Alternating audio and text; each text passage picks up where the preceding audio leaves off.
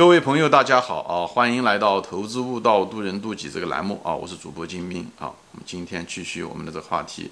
就是如何判断这个牛市的顶部啊！其实我有些节目中好像也谈到过，就是如是牛市的顶部的一些判断。呃，前面这一集呢，我说过啊，就是其实牛市不言顶啊，我们是无法真正判断牛市的真正的最后一个顶在哪里，顶都是到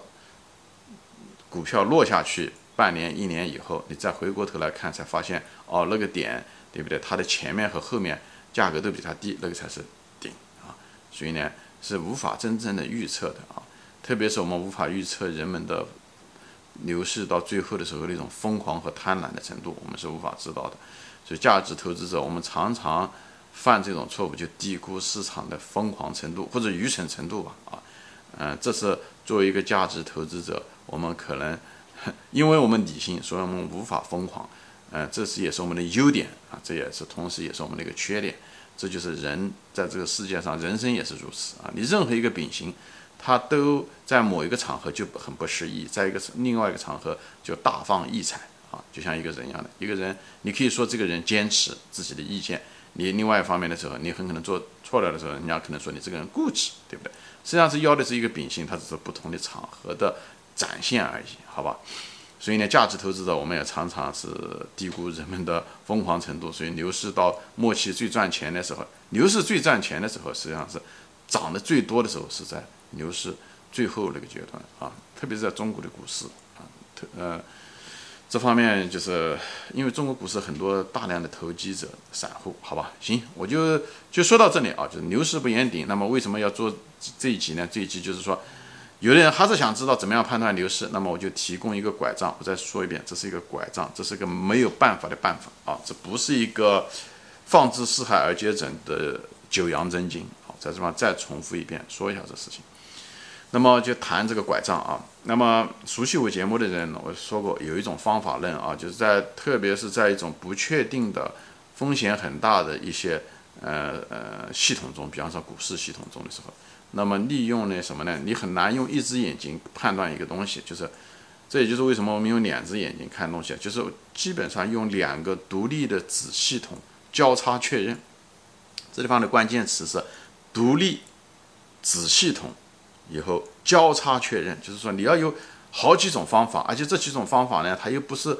尽量的呢，它们之间没有相关性。以后，如果这这几种方法、这几种子系统呢，最后得到的是相同的结论的时候，都是指的是同一个方向的时候，那么这个结论就相对来讲确定性就比较大啊。这是我讲这个东西的一个呃方法论的一个根源啊。那么我就谈一下子，那么哪几个子系统呢，在判断嗯牛市牛市的顶部的时候呢？那么第一个子系统呢，就是大家也都知道啊，就是所谓的股市的这个情绪周期啊，情绪周期一般在熊市的最后的时候，人们，嗯，那些最不懂股票的人开始谈股票啊，这因为股市实际上是什么呢？股市像股票啊，对吧？股票不是在换手之间，就是一直在换手之中，对不对？说白了就是一种传销的过程啊，股市就是一种传销，就是这种。股票就像物品一样的，它只是从 A 传到 B，从 B 传到 C，从 C 传到 D，这样传销的过程大家都知道，对吧？嗯，东西都是从最早的生产商，以后一级一级的往下传，等到传到最底层的时候，对吧？最底层的就是就是没有再人可以传下去的时候，那么这个传销的这个生意模式也就结束了，也就坍塌了，因为你没办法往下家发展了嘛，那么这个资金链也就断裂了，那么从上到下都坍塌了，这个模式就没有了。熊市就是股市的牛熊，特别是牛市的上涨，其实遵循的是一样的，他们只是传销的商品不一样。股市中传销的是股票而已，那么平时的那种传销可能是化妆品啊，对不对？护肤品啊这些东西啊，家常日用品。那么就大概说一下，那股市中也是一样，他最早的时候，嗯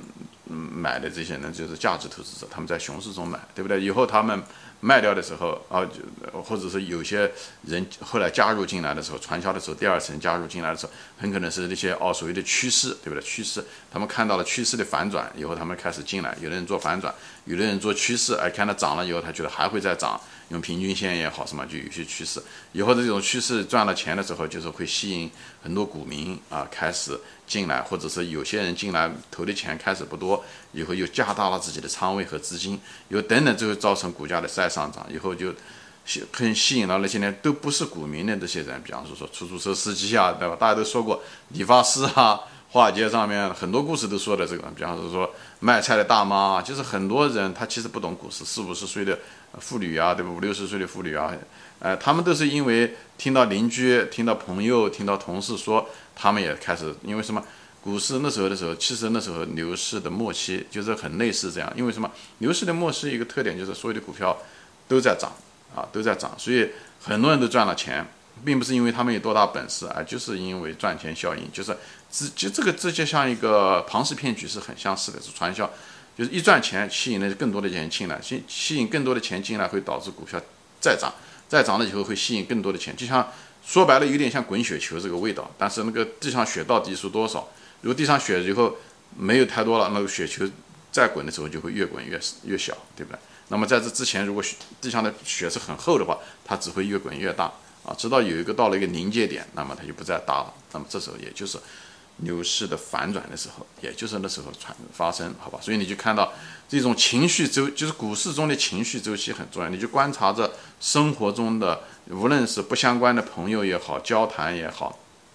跟陌生人交谈也好。在餐馆吃饭，你能听到人家谈股市也好，呃，往往是到牛就是牛市的末期，嗯，大家情绪都很高昂，嗯，包括普通的报纸，你看到经常谈到股市上面谁赚了钱啦，呃，呃，这个股票啊，就是原来是不谈股票的报纸杂志，他们都会把这些消息放到嗯那个封面，他都谈到封面会谈这些东西啊，但是这些报纸杂志并不是主要的。并不是因为他们想做这个事情，纯粹是他们因他们是只是大众情绪的一个反应而已，所以呢，他们会觉得反映到大众的这个情绪之中，它只是就像大众情绪的一个镜子啊。所以看到这些东西，因为你有的时候你可能不能没能没有办法接触到张三李四啊、出租车司机啊、理发，因为你你的那个群比较少，就是接触的人也许没有那么多。但是你看这个大众媒体的宣传。因为他们这些人为了他们的订阅量，他们想得到这个收视率也好，等等这些东西，他们会谈，他们知道大众想要什么，所以那时候其实你就看报纸，就像个镜子一样，你基本上知道大众的情绪是什么样子。所以这个呢，就是一个判断牛市周期快结束的时候的一种子系统，通过大众媒体，通过你生活中接触的一些人等等这些东西，都可以帮助你。看这个情绪，所以股市是一个传销的一个过程。那么传销这个击鼓传花，基本上到最后一棒的时候，就会产生这些症状，而这些症状表示着资金的到最后一个阶段。因为这些人虽然数目众多啊，但是他们总体的钱并不是最多的，而且没有人再会从他身上接棒子了，对不对？如果接棒的话，他们是社会的基本上是最底层。我不是说，呃，最不懂股市的人嘛，所以他们数目众多啊，所以呢。就是影响最大，但是在资金上面的时候，他们拿到的钱并不比那些少数的有钱人多，所以呢，他们只是接了最后一棒而已。等他们把那个接最后一棒接到的时候，那么资金链基本上就快耗干了，所以这也基本上是。牛市的最后一波的时候的这个背后的道理是，不仅仅是因为这些人的情绪，最主要是这这些人的金融的资金的特征，就是数目众多，每个人手上钱又不是那么多，但加在一起的时候体量还可以，他们就他们就接下了那些精明的投资者，大的资金也好，不是所有的大的资金都是聪明人，没有大的资金很多是很愚蠢的啊。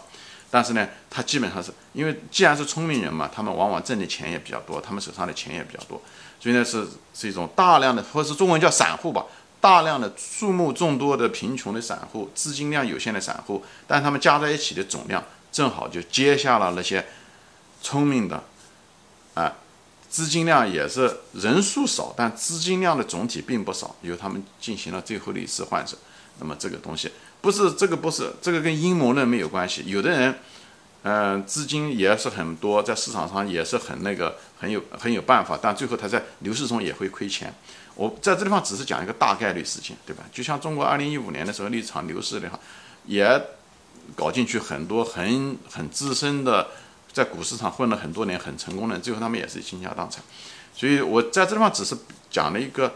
呃，普遍的一个现象，但这普遍的现象不代表是说每一个件事情、每一个人、每一个人都是按照这种方法，这只是一种概率的一种现象，好吧？所以今天呢，我就主要是谈这个，就给大家点一下这个第第一个拐杖，就是利用市场的情绪啊，大众媒体生活中的。呃，卖菜大妈微信群啊，是不是很多朋友在谈的股票，对不对？讲他自己赚了很多钱，晒这个单子，特别是他不懂股票的人啊，这都是一种症状。理发师、出租车司机等等这些东西，大家生活中接触的这些社会上面的大众啊，芸芸众生都会给你提供一个投资的价值，反映着股市的最后的情绪，好吧？那种乐观情绪啊，这也是反映着资金将被最后一轮耗尽的一个。